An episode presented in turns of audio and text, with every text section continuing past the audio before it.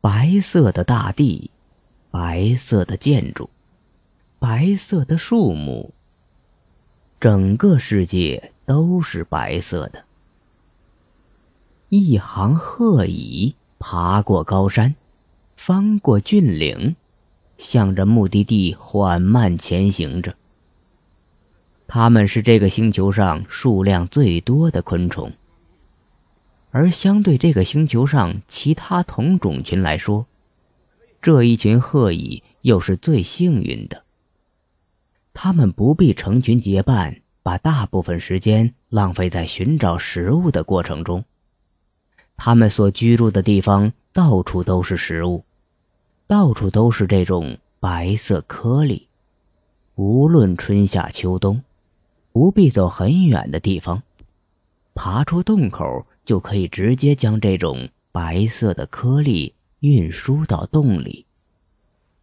他们每天做的事情变得相对简单：围着领地巡逻一圈，然后顺便从路上拖点什么回家。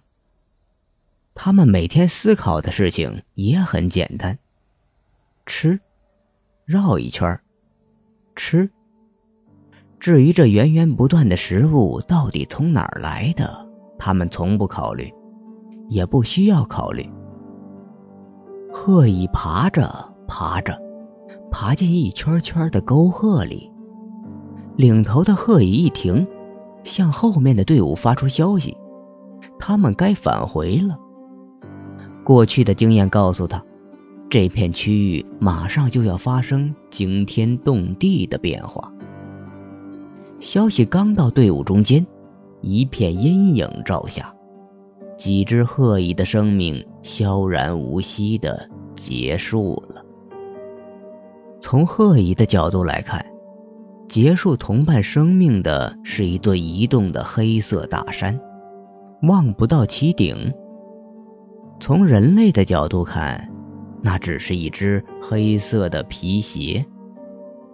一只鞋面一尘不染、干净的泛着亮光的皮鞋，皮鞋上面是一件白色大褂，在阳光下格外的鲜艳。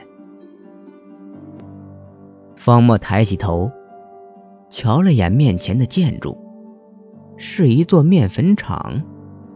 厂外围着高高的围墙，墙上用红漆刷出几个大字。禁烟，禁火，闲人免进。